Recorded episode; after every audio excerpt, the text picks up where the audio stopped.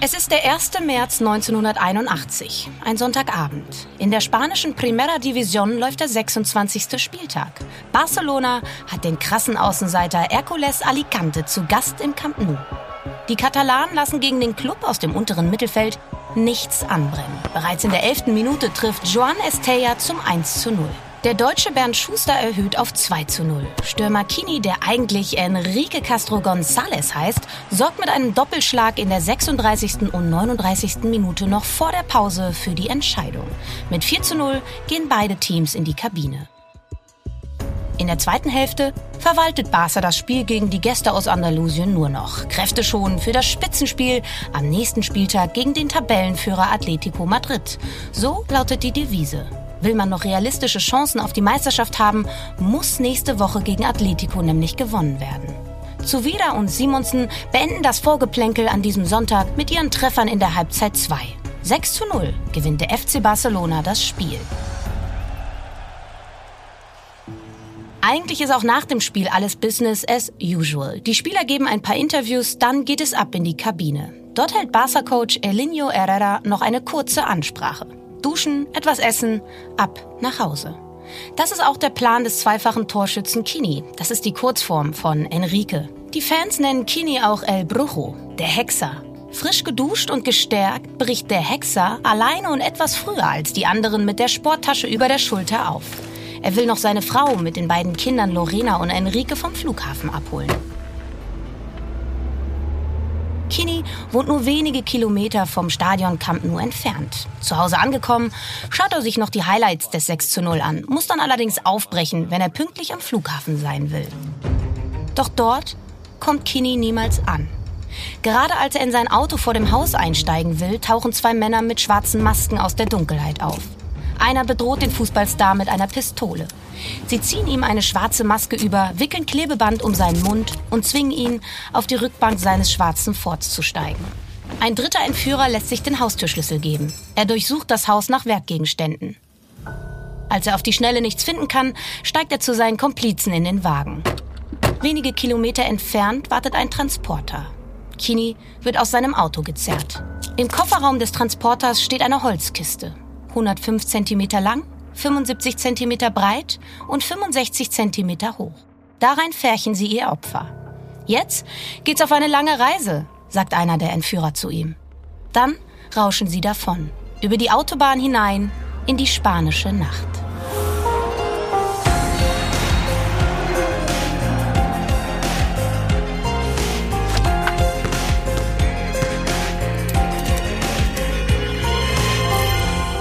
Buenos dias, um gleich mal mit der korrekten Begrüßung für unseren heutigen Fall zu starten. Unser heutiger Fall bei Playing Dirty führt uns nämlich nach Spanien. Daniel und ich haben euch einen Fall aus dem Fußball mitgebracht, bei dem einer der besten spanischen Stürmer aller Zeiten entführt wird. Ein Fall, der der breiten Öffentlichkeit in Deutschland gar nicht so bekannt ist. Oder täuscht da mein Eindruck, Daniel? Ähm, nein, da täuscht dein Eindruck nicht, finde ich zumindest. Ich habe mich nämlich auch gefragt, warum ist das so? Warum ist uns dieser Fall einfach nicht so präsent? Und bin dann schon zu der Erkenntnis gekommen, dass das extrem mit der heutigen Mediennutzung zu tun hat. Ich glaube, man kann schon behaupten, dass mit Facebook, Instagram und den ganzen Online-Newsportalen dieser Fall der Entführung von Queenie wirklich eine absolute Top-Story wäre. Nicht nur in Spanien, sondern auf der ganzen Welt. Dafür ist der Fall, das werden wir ja heute auch mitbekommen, einfach zu spektakulär. Jetzt mal unabhängig vom Fall und diesem Verbrechen, hattest du denn vorher überhaupt mal von dem Fußballer Kini gehört?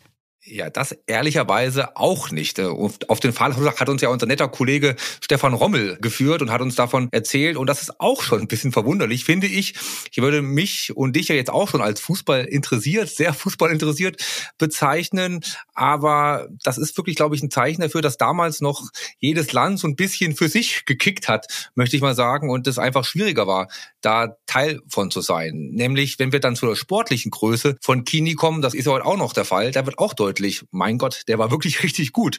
Also das ist wirklich einer der besten spanischen Stürmer aller Zeiten. Und ich glaube, wenn heute so jemand irgendwo kicken würde, weiß Gott in was für einer Liga, das würden wir alle mitbekommen. So, jetzt haben wir ihn genug angepriesen als einer der besten spanischen Stürmer aller Zeiten.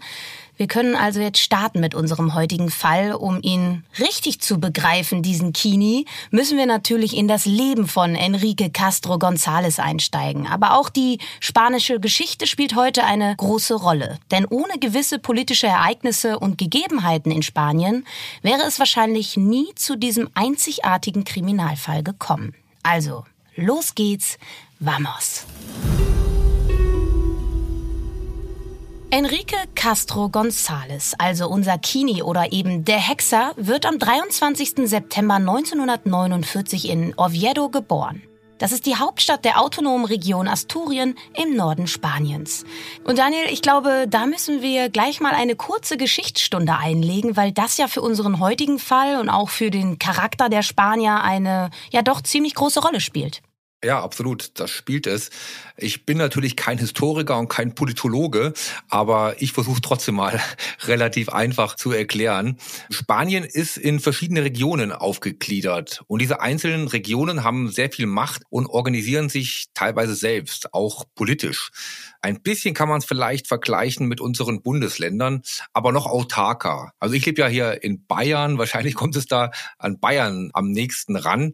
Und wir erinnern uns vielleicht noch an diese Massendemonstrationen in Barcelona vor, ich glaube, zwei, drei Jahre ist das her, wo wirklich Millionen von Menschen auf der Straße waren und eine Abspaltung Kataloniens gefordert haben. Und die wollten sich wirklich komplett von Spanien lösen. Ich glaube, jetzt ist es nicht mehr so extrem, aber ich kann mich an meine Kinder auch noch erinnern, da war der Terror im Baskenland ein sehr großes Thema. Da haben sie teilweise wirklich mit Bombenattentaten versucht, das zu erzwingen. Und auch im Sport ist das sehr, sehr präsent. Ich meine, bis heute ist es, glaube ich, so, dass ja bei Atletico Bilbao nur Basken spielen. Ich glaube, die haben es ein bisschen aufgeweicht, aber trotzdem haben die so eine Regel, dass da nur Basken spielen dürfen oder welche, die nur baskische Ursprung haben. Also das ist natürlich schon relativ rigoros, würde ich es mal nennen. Und die Heimat Asturien, also die Heimat von Kini, ist auch autonom und ist auch so eine der sehr stolzen Regionen in Spanien. Und das ist auch wichtig wirklich für Fußballer.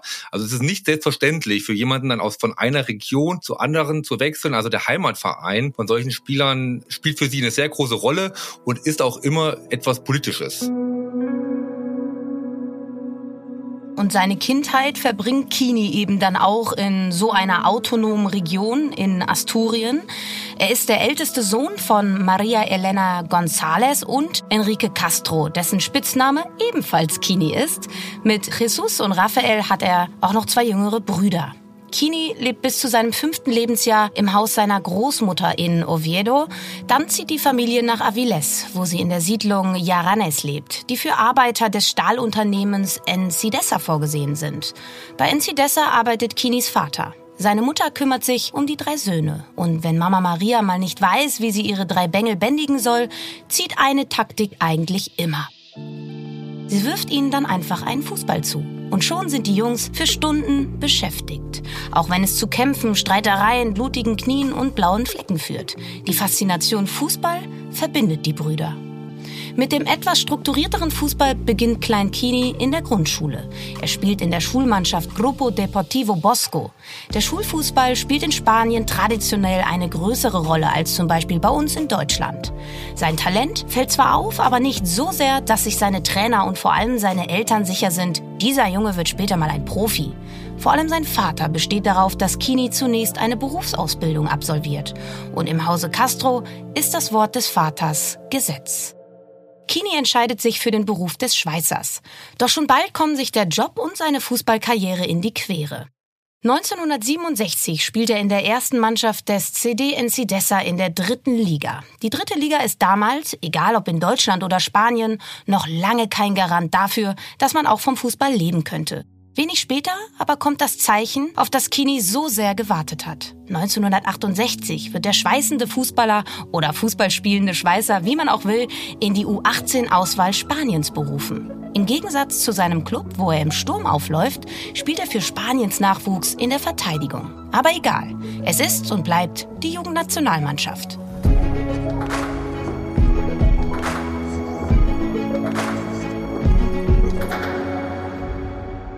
Jetzt ist Kini überzeugt, dass es mit dem professionellen Fußball doch klappen kann. Auch seinen Vater kann er überreden, jetzt voll und ganz auf die Karte Fußball zu setzen. Kini schmeißt die Ausbildung zum Schweißer hin und wird Profi. Und es gibt schnell dieses eine Spiel, das die Weichen für seine spätere Karriere stellt. Ein Spiel gegen Sporting Gijon. Das ist der Club in Asturien.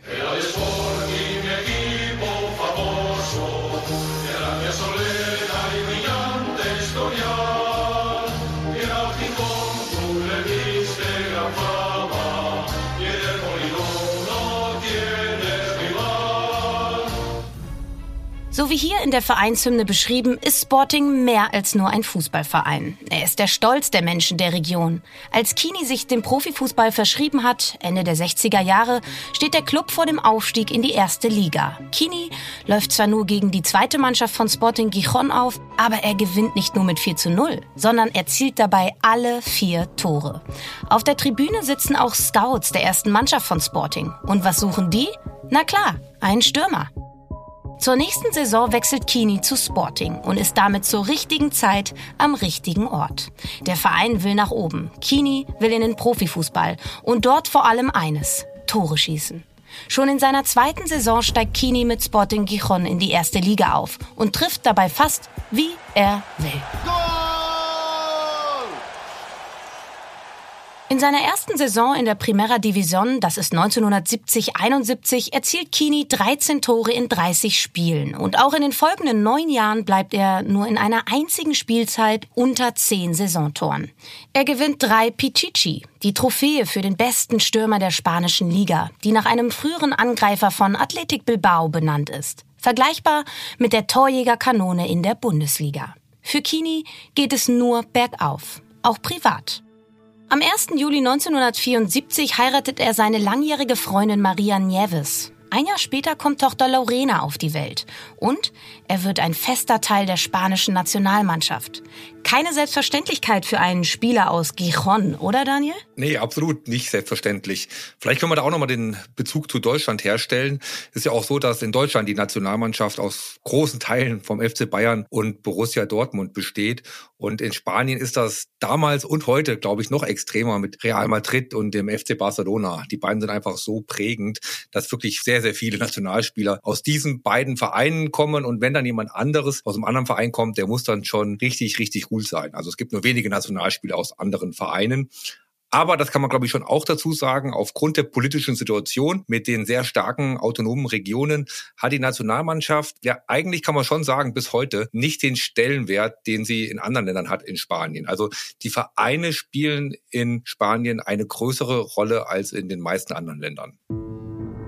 Weniger positiv läuft es in den Jahren zwischen 1970 und 1980 allerdings für Sporting Gijon. Der Club tritt auf der Stelle.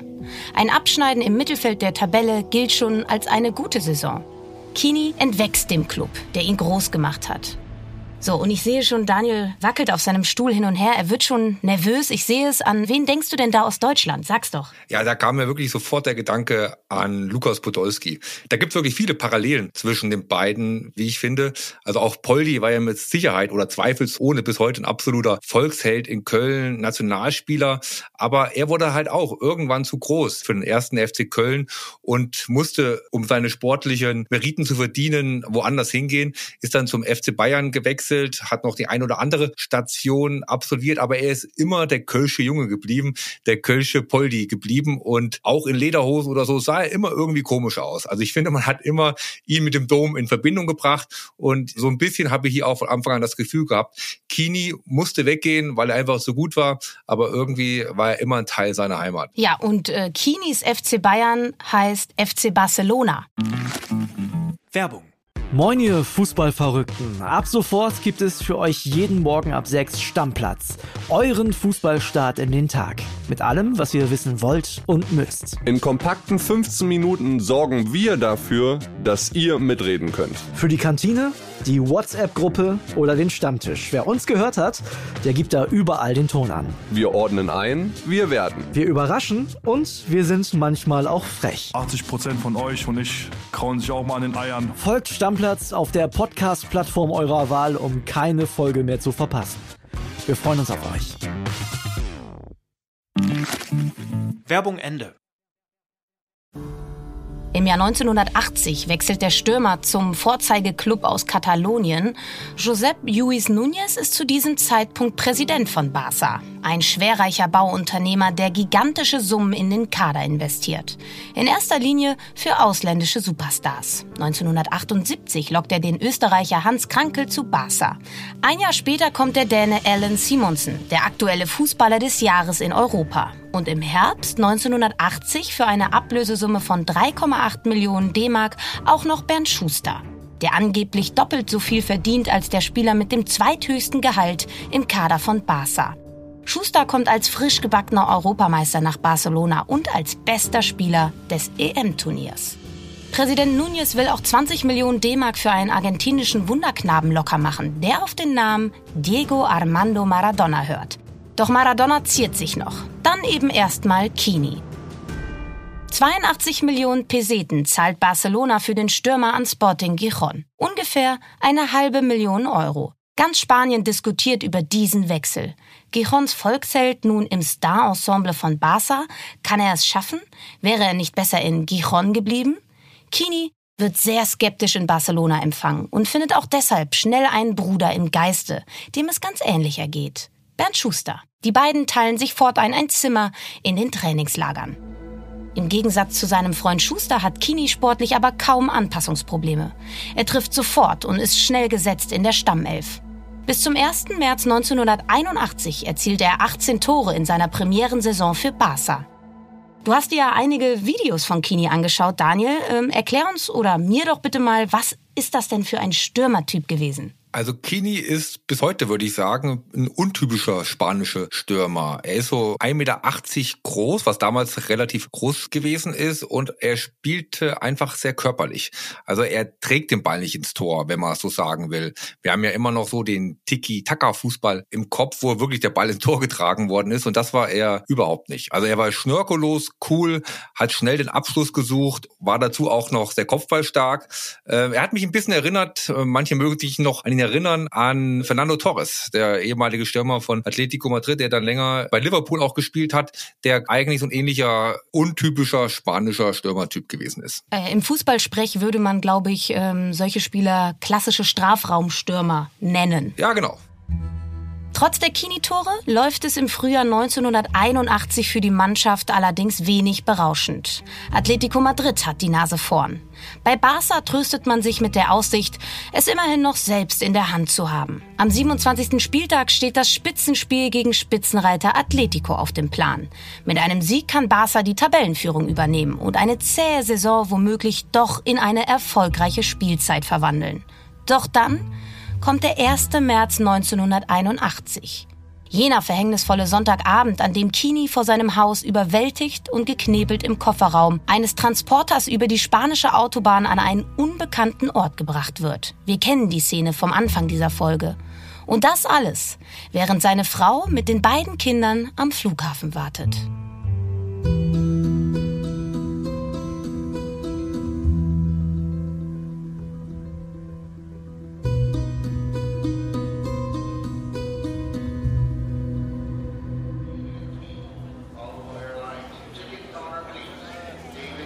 Maria Nieves wird langsam nervös und auch ein bisschen sauer.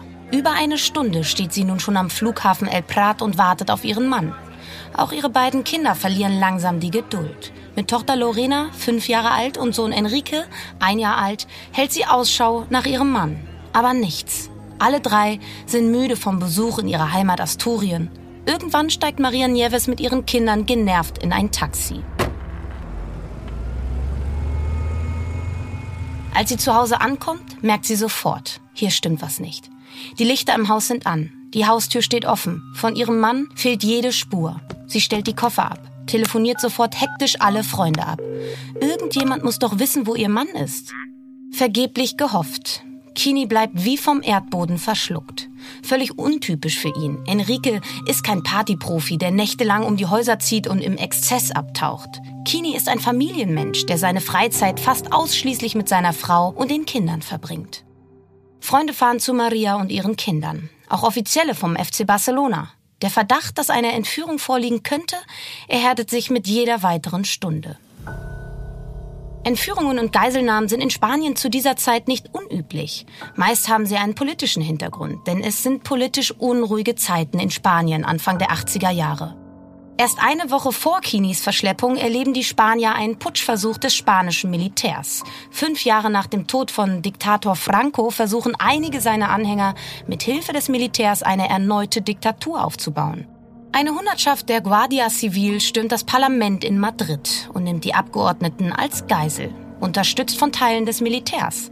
Der Putsch scheitert am entschlossenen Auftreten von König Juan Carlos, der als Oberbefehlshaber des Militärs in Uniform eine Fernsehansprache hält und die Putschisten zurück in die Kaserne beordert ante la situación creada por los sucesos desarrollados en el Palacio del Congreso. In Anbetracht der durch die Ereignisse im Kongresspalast entstandene Situation und um jede mögliche Verwirrung zu vermeiden, bestätige ich, dass ich die zivilen Behörden und die Generalstabschefs angewiesen habe, alle notwendigen Maßnahmen zu ergreifen, um die verfassungsmäßige Ordnung im Rahmen des Gesetzes aufrechtzuerhalten. Ohne die Unterstützung des Königs verlieren die Verschwörer den Glauben an ihren Plan. Die Revolution ist abgesagt. Aber auch Fußballer als Geiseln haben in Spanien fast schon ein bisschen Tradition, Daniel. Ja, da kann man fast schon leider sagen. Also 1963 ist Real Madrid Superstar Di Stefano 79 Tage Geisel der Guerilla-Gruppe FALN. Und über zehn Jahre später war dann sehr berühmt der Überfall auf Holland-Superstar Juan Cruyff, als er gerade beim FC Barcelona gespielt hat. Also auf Juan Cruyff und seine Familie, muss man da richtigerweise sagen. Er wurde zu Hause überfallen, ihm wurde ein Gewehr an den Kopf gehalten, Frau und Kinder wurden gefesselt und glücklicherweise haben Nachbarn was mitbekommen und konnten die Polizei benachrichtigen und die Einbrecher dann festgenommen werden. Aber Juan Cruyff ähm, hat dann nach wirklich sein Leben wirklich komplett geändert, war nur noch mit Personenschutz unterwegs. Die Polizisten haben teilweise bei ihm zu Hause geschlafen. Also das war schon ein Thema, das für Spaniens Fußballer, besonders für die sehr, sehr bekannten Fußballer, immer präsent war. Und im Hause Kini gehen inzwischen eben auch alle fest von einer Entführung aus. Erst recht, nachdem die Polizei Kinis Auto mit offenen Türen auf einem Parkplatz wenige Kilometer von seinem Haus entfernt findet. Sein Verschwinden bestimmt direkt am nächsten Tag die spanischen Medien. Polizisten stecken Reportern die Nachricht vom Verschwinden des Barca-Stars. Vor dem Haus der Familie versammeln sich prompt Schaulustige. Auch Kinis gesamte Familie aus Asturien reist nach Barcelona. Dann melden sich Trittbrettfahrer. Eine Gruppe mit dem Namen Spanisch-Katalanisches Bataillon aus Madrid behauptet im Radio, Kini entführt zu haben. Sie propagieren, dass Kini verschleppt wurde, weil sie den FC Barcelona als separatistischen Verein ansehen, der die Meisterschaft nicht gewinnen darf. Sie versprechen Kini nach dem Spiel gegen Atletico Madrid am 11. März freizulassen. Ein Mitglied der Gruppe PRE ruft in der Redaktion der Zeitung La Vanguardia an und fordert ein Lösegeld in Höhe von umgerechnet 8,75 Millionen Mark. Andernfalls drohen sie Kini zu töten. Rechte Gruppen beschuldigen die ETA, während linke Gruppen die Entführer im rechtsextremen Milieu vermuten. Alles sehr wirr und alles sehr unwahr. Bis zum ersten Lebenszeichen von Kini. Am Dienstag wird gegen Mitternacht in einer Telefonzelle in Hospitalet de Llobregat, keine zehn Kilometer von Barcelona entfernt, ein von Kini unterzeichneter Brief gefunden. Darin schreibt er, dass es ihm gut gehe. Eine groß angelegte Suche der Polizei in der Gegend bleibt erfolglos. Spätestens jetzt herrscht jedoch Gewissheit. Kini ist entführt worden. Einen Tag später klingelt gegen 23.30 Uhr das Telefon im Haus von Kini. Seine Frau nimmt ab. Sie will ihren Mann persönlich sprechen. Das verweigern die Entführer. Sie verlangen 100 Millionen Peseten, damals umgerechnet etwa 1,2 Millionen D-Mark Lösegeld. Sie drohen Maria Nieves als Warnung einen abgeschnittenen C ihres Mannes zu schicken. Der FC Barcelona, wie wir ja schon gehört haben, ist zu dieser Zeit gut bei Kasse. Der Club um Präsident Núñez will das Lösegeld sofort zahlen. Doch die Polizei interveniert. Die Behörden haben Angst, dass man so potenzielle Nachahmer animiert. Die Entführer versprechen derweil immer wieder, dem Spieler nichts anzutun. Sie outen sich am Telefon sogar als Kini-Fans. Aber es bleibt die große Ungewissheit. Wo ist Kini versteckt?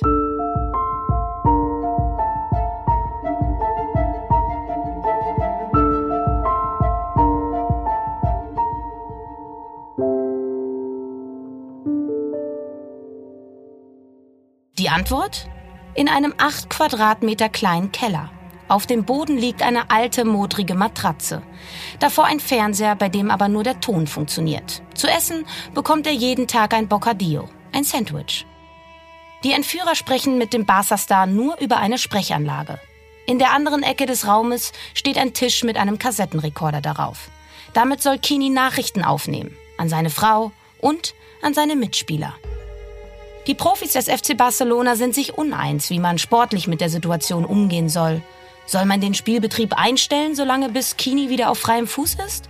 Oder weiterspielen, als sei nichts passiert? An dieser Stelle kommt Bernd Schuster ins Spiel. Der Deutsche nimmt eine zentrale Rolle in dem Entführungsdrama ein. Kini-Kumpel Schuster zieht sich nach Bekanntwerden der Entführung direkt in sein Haus in den Bergen zurück. Vor dem anstehenden Spitzenspiel gegen Atletico sagt er, ich werde nicht spielen, denn neben meinen Füßen habe ich auch noch ein Herz. Ich will nur, dass Kini wieder zurückkommt. Zur anderen Fraktion, also zu der Gruppe, die trotz der Kini-Entführung spielen will, gehört Barca-Trainer Elenio Herrera. Er glaubt, dass Spitzenreiter Atletico gerade schwächelt und jetzt der ideale Zeitpunkt wäre, die Madrilenen zu besiegen. Entführung hin, Entführung her. Wird sich doch schon jemand anderes finden, der ein Tor schießt. Herrera hat die meisten Spieler auf seiner Seite. Nur Schuster, wegen seiner blonden Haare und seinem unschuldigen Gesichtsausdruck El Angel Rubio, der blonde Engel genannt, weigert sich weiterhin zu spielen. Das bekommen auch die Entführer mit. Also muss Kini in seinem 8 Quadratmeter Keller eine Nachricht aufnehmen, in der er seine Mitspieler bittet, gegen Atletico anzutreten. Mit dieser Nachricht in der Tasche machen sich zwei Barca-Mitarbeiter auf den Weg zu Schuster in die Berge. Sie spielen ihm das Tonband von Kini vor. Das überzeugt den blonden Engel. Auch er ist nun bereit zu spielen. Die Mannschaft fährt eine Woche später nach Madrid. Am 8. März 1981 kommt es zum Top-Duell zwischen Atletico Madrid und dem FC Barcelona. Die Nummer 9 bei Barca trägt in diesem Spiel aber niemand. Nun kommen die Spieler des FC Barcelona auf den Platz. Wir sehen die Nummer 14. Er spielt heute für Enrique Castro Kini. Wir applaudieren auch dem FC Barcelona für seine Entscheidung, heute zu spielen und wünschen Enrique Castro, dass er bald bei uns ist. Daniel, das mit der Nummer.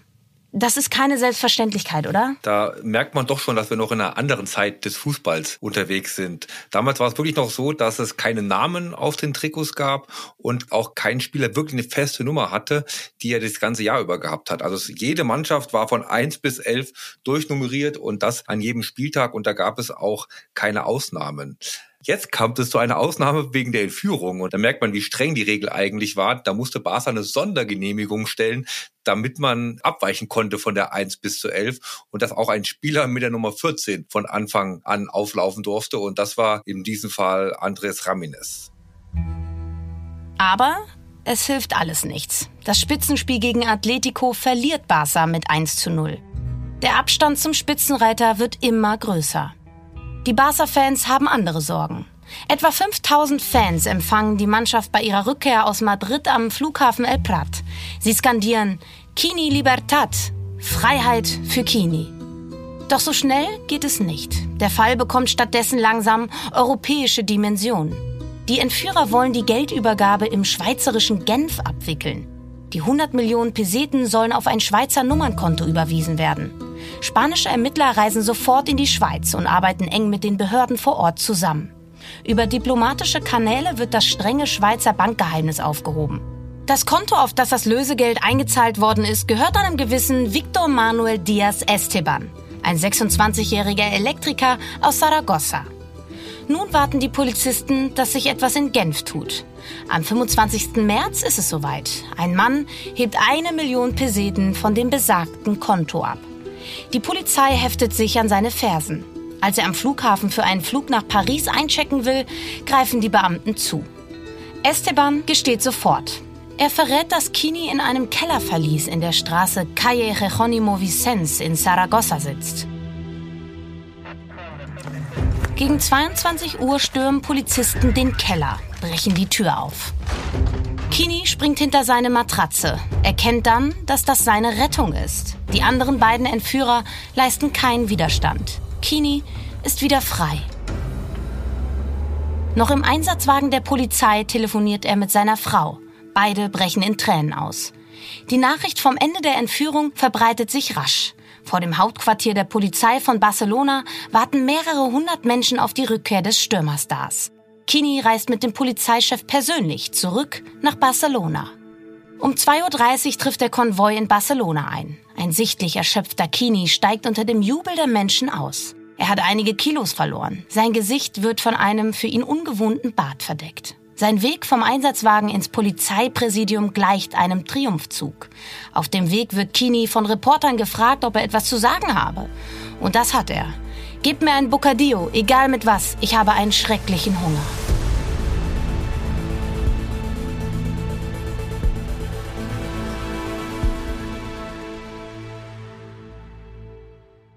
Nach dreieinhalb Wochen ist Kini wieder frei. Die spektakulärste Entführung Spaniens ist unblutig zu Ende gegangen. Einen Tag später steht er wieder auf dem Trainingsplatz. 40.000 Fans feiern den Stürmer bei seiner Rückkehr auf den grünen Rasen. Eine Woche später gibt er sein Comeback in der Primera Division gegen Real Valladolid, natürlich mit der Nummer 9. Sportlich verläuft die Saison für Barca jedoch auch nach der Befreiung des Topstürmers weiter enttäuschend. In den verbleibenden Spielen kann Barca den Rückstand auf Atletico nicht mehr aufholen. Im Gegenteil. Man büßt sogar noch einige Plätze ein. Das Team wird am Saisonende nur Fünfter. Kini holt sich allerdings mit 20 Treffern die Pichichi-Trophäe für den Torschützenkönig. Und das trotz seiner unfreiwilligen Pause im März. Ein Pokal gewinnt der Club dann aber doch, die Copa del Rey, das Äquivalent zum DFB-Pokal in Deutschland. Im Finale erzielt Kini zwei Tore. Ausgerechnet gegen Sporting Gijon, seinen Heimatverein. Das Foto, auf dem Kini mit Bernd Schuster zusammen den Pokal auf der Ehrenrunde durch das Stadion trägt, wird in Spanien zum meistgedruckten Foto des Jahres 1981.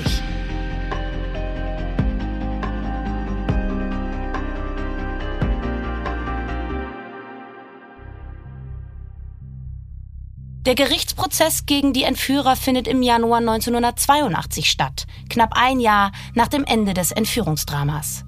Die Angeklagten geben im Laufe der Verhöre zu, dass sie eigentlich Bernd Schuster entführen wollten. Als sie aber gehört hätten, dass der Deutsche ein schwieriger Charakter sei und kein Spanisch spreche, habe man sich für Kini entschieden. Das Motiv der Männer ist dann tatsächlich völlig unpolitisch. Alle drei waren zum Zeitpunkt der Entführung arbeitslos. Mit dem erpressten Lösegeld hofften sie auf ihre finanzielle Rettung. Kini selber zeigt sich bei seiner Aussage vor Gericht sehr versöhnlich. Zitat Sie hatten kein Geld. Sie erhofften sich ein besseres Leben. Und sowieso, wer bin ich, um über andere zu urteilen? Einige Beobachter wollen beim Barca-Star sogar das Stockholm-Syndrom ausgemacht haben, bei dem das Entführungsopfer irgendwann Sympathie und Verständnis für die Täter entwickelt. Ob das wirklich so ist?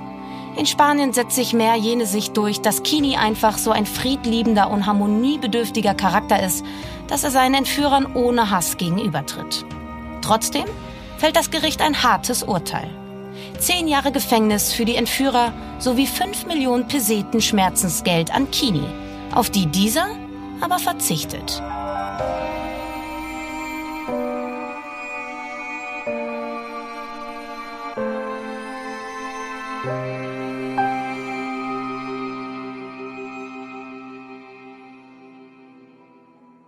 In der Saison nach seiner Entführung gewinnt Kini den Europapokal der Pokalsieger. Allmählich kommt er aber aufs Abstellgleis bei den Katalanen. Nicht zuletzt, weil ein gewisser Diego Armando Maradona nun endgültig im Kader steht. Kini erzielt immerhin noch das 3000. Tor des Vereins in der Liga. 1984 folgt dann sein Rücktritt vom aktiven Fußball. Eigentlich. Denn er kann nicht anders, vollzieht den Rücktritt vom Rücktritt. Er streift nochmal das Trikot von Sporting Gijon über, wo er drei weitere Jahre in der ersten Liga spielt, aber nur selten eingesetzt wird. Am 14. Juni 1987 bestreitet er gegen den FC Barcelona sein dann auch wirklich letztes Spiel als professioneller Fußballer. Seine stolze Bilanz?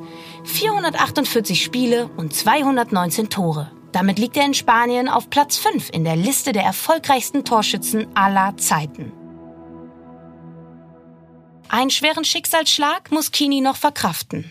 Sein Bruder Jesus, der bei Sporting Gijon lange Torwart war, stirbt am 26. Juli 1993 im Alter von nur 42 Jahren beim Versuch, zwei Kinder am Strand vor dem Ertrinken zu retten. Seine Fußballrente verbringt Kini wieder in seiner Heimat Asturien. Am 27. Februar 2018 stirbt er im Alter von 68 Jahren an einem Herzinfarkt. Nur ein Tag später beschließt der Stadtrat von Gijon einstimmig, das Stadion El Molinon zu seinem Gedenken in Estadio El Molinon Kini umzubenennen. Gut 14.000 Menschen nehmen an der Gedenkfeier im Stadion von Sporting teil. Vor jedem Spiel in der spanischen Liga wird am nächsten Spieltag eine Gedenkminute abgehalten. Natürlich auch in Gijon. Viele Spieler kämpfen mit den Tränen. Kini hat die Bühne verlassen. Doch im spanischen Fußball hat er für immer einen Platz im Herzen der Fans. Als herausragender Stürmer, aber vor allem als ein ganz besonderer Mensch.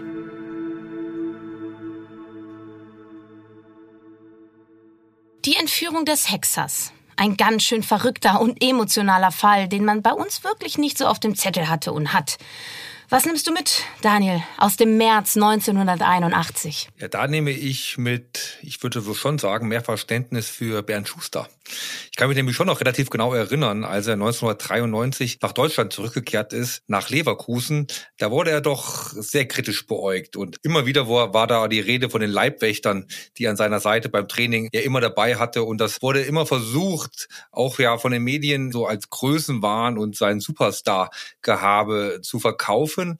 Vielleicht war es auch ein bisschen so, keine Ahnung. Er ist sicherlich kein einfacher Typ, aber wenn man jetzt die Entführung seines Kumpels Kini im Hinterkopf hat, ich glaube, da bekommt man doch ein bisschen mehr Verständnis für den blonden Engel und seine Marotten, dass es vielleicht auch aufgrund seiner Erfahrungen nicht ganz unbegründet war, wie er damals dann in Leverkusen aufgetreten ist. Wie sind deine Gefühle zu Kini, zu Ben Schuster, dem blonden Engel und unserem heutigen Fall? Bei mir auch wirklich absolut große Verwunderung, dass ich zuvor von dem Fall noch nie gehört habe.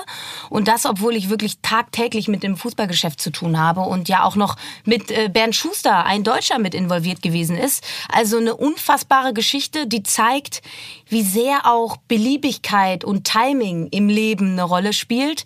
Sowohl bei den Wechseln beziehungsweise Transfers von Kini selbst. Es wurde eben auch genau zur richtigen Zeit ein treffsicherer Stürmer gesucht und er war genau bei diesem einen Spiel, wo die ganzen Scouts auf der Tribüne saßen, besonders treffsicher unterwegs. Das merkt man ja immer wieder, wenn man sich mit Fußballkarrieren beschäftigt, dass manchmal ein günstiges Timing viel mehr wert ist als überbordendes Talent. Aber auch ja bei der Entführung selbst war ja total viel Beliebigkeit mit dabei. Sie wollten ja eigentlich wen anders entführen, nämlich Bernd Schuster und nicht ihn. Also auch hier hat Timing eine Rolle gespielt. Äh, diesmal war es dann aber eher ein unglückliches. Und wenn man diese Geschichte so hört, kann man ja ein Glück sagen, dass es mit unseren beiden Profikarrieren äh, nichts geworden ist. Äh, privat haben wir zwei also nicht mit Personenschützern und Bodyguards oder sonst was zu tun.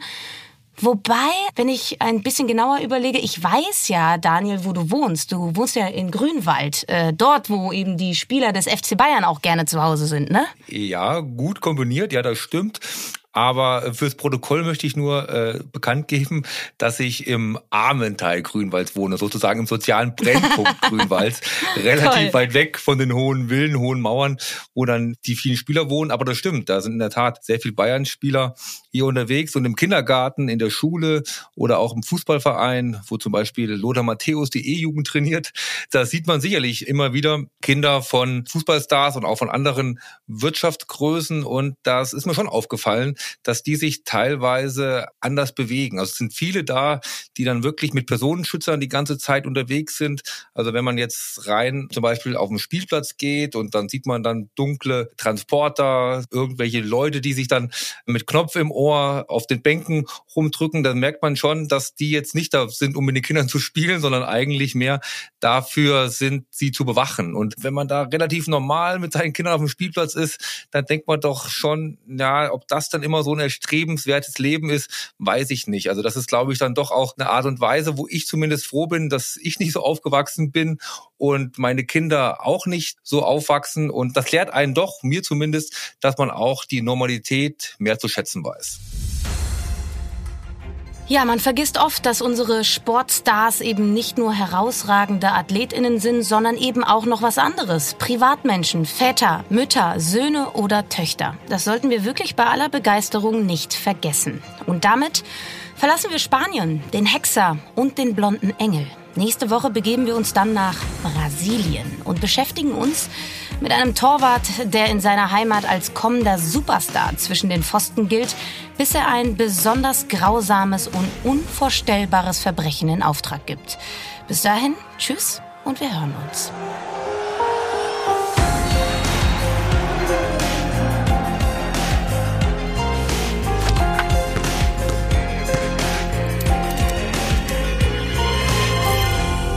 Das war Playing Dirty Sport und Verbrechen mit Lena Kassel und Daniel Mücksch. Playing Dirty ist ein Podcast der Wakeword Studios in Kooperation mit 7 One Audio. Konzeption, Recherche, Skript und Moderation Lena Kassel und Daniel Mücksch. Redaktion Wakeword Stefan Rommel und Johanna Steiner. Produktion Wakeword Felix Stäblein. Projektleitung Wakeword Annabel Rühlemann. Executive Producer Wakeword Sven Rühlicke und Ruben Schulze-Fröhlich. Partnermanager 7 One Audio Felix Walter. Euch gefällt Playing Dirty? Ihr seid bei jeder Folge dabei? Dann habt ihr Playing Dirty bestimmt abonniert und wir freuen uns, wenn ihr mit dem Podcast Spaß habt, ihn liked und bewertet.